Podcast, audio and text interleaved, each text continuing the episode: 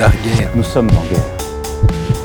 Nous sommes en guerre. Darguerre, des nouvelles du front pour ceux qui sont à la maison. Et je saurai aussi avec vous en tirer toutes les conséquences. Des nouvelles du front Toutes les conséquences. pour ceux qui sont à la maison. Darguerre, Darguerre.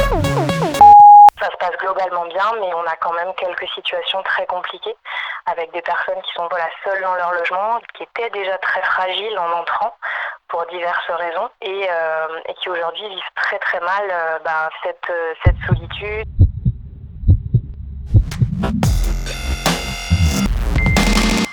Je m'appelle Pauline Montfort et je travaille pour l'association Habitat et Humanisme Finistère. Moi, je suis seule salariée, mais l'association fonctionne essentiellement grâce à la quarantaine de bénévoles ici dans le Finistère qui accompagnent les familles, qui recherchent des logements et qui font aussi euh, des travaux de, bricolage euh, dans les logements. Pour nous, l'accompagnement, il est, euh, il est lié au logement. C'est pas seulement donner les clés d'un logement, c'est aussi être présent pour les personnes qui, sont logées, qui sont souvent des personnes fragiles, vulnérables, qui ont besoin d'être accompagnées, qui ont besoin de soutien. Et donc là, euh, c'est vrai que tout est un peu à l'arrêt. Alors il y a l'accompagnement téléphonique, l'accompagnement par SMS, du coup, qui se met en place. C'est nouveau. Euh, mais euh, mais c'est vrai qu'il n'y a plus le contact, quoi. Le contact humain, on va dire, en direct. On a souhaité faire un état des lieux pour, pour savoir comment allaient toutes les personnes qui, qui sont logées au point de vue de la santé par rapport à ce qui se passe actuellement, mais aussi comment elles vivaient ce confinement, parce qu'on a des personnes qui sont seules dans, leur logement et être confinées seules, c'est pas forcément évident. Donc euh, tous les accompagnants ont, pris euh, des nouvelles de leurs accompagnés et nous les ont retransmis. Donc on peut dire quand même que globalement ça va, même si on sent que euh, quand les accompagnants appellent, ça fait une petite bouffée d'oxygène aussi pour certains qui ont très peu de liens sociaux, très peu de famille, très peu d'amis à qui parler. Donc ça se passe globalement bien, mais on a quand même quelques situations très compliquées avec des personnes qui sont voilà, seules dans leur logement, qui, étaient déjà très fragiles en entrant pour diverses raisons et qui aujourd'hui vivent très très mal euh, cette solitude, euh, d'être empêchées de sortir, de plus pouvoir euh, aller travailler. Pour, pour certaines personnes, le travail, c'était vraiment le, le moteur quoi, de leur réinsertion et là tout s'arrête. Donc on a malheureusement des personnes qui retombent dans leur travers qu'elles avaient en entrant, c'est-à-dire alcoolisation ou voilà, des choses comme ça.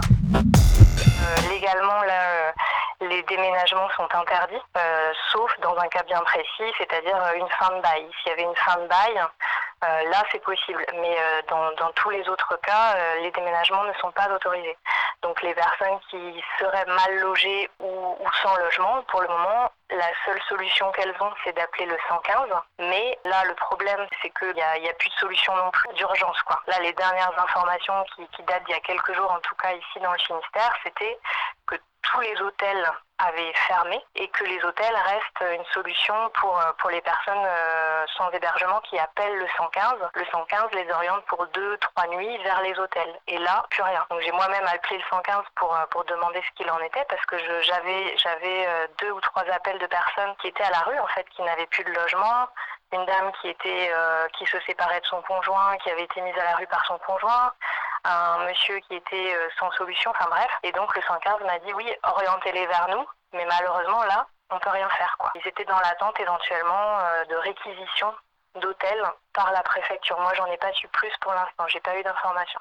Et même si on n'a pas de solution, nous, de logement, euh, moi, je m'efforce de rappeler les gens pour savoir euh, où ils en sont, qu'est-ce qu'ils ont pu trouver. Alors, certains, ça a été de la débrouille avec euh, des amis et tout ça. Il y a une personne qui m'a dit que finalement, le 115 avait pu orienter vers un propriétaire de Airbnb. Ah, Donc, c'est un, un peu de bricolage, je pense, en attendant qu'il y ait des, des réponses plus, plus concrètes de l'État, quoi. On a des personnes étrangères aussi, on loge des personnes qui ne maîtrisent pas le français, qui ne maîtrisent pas euh, ni l'écriture ni la lecture par exemple, et pour elles, les- tout simplement les attestations euh, de sortie dérogatoire, ben, c'est- quelque chose d'un peu, euh, peu compliqué à maîtriser. Elles n'ont pas d'imprimante, elles vont pas pouvoir même savoir trop à quoi ça correspond. Donc on a été euh, distribué dans les boîtes aux lettres de, certaines de ces personnes des attestations donc on a pré-rempli pour elles quoi, avec le nom, prénom, date de naissance, adresse. Voilà, c'est des petits des petits bricolages comme je dis, mais euh, mais qui ont leur importance quoi.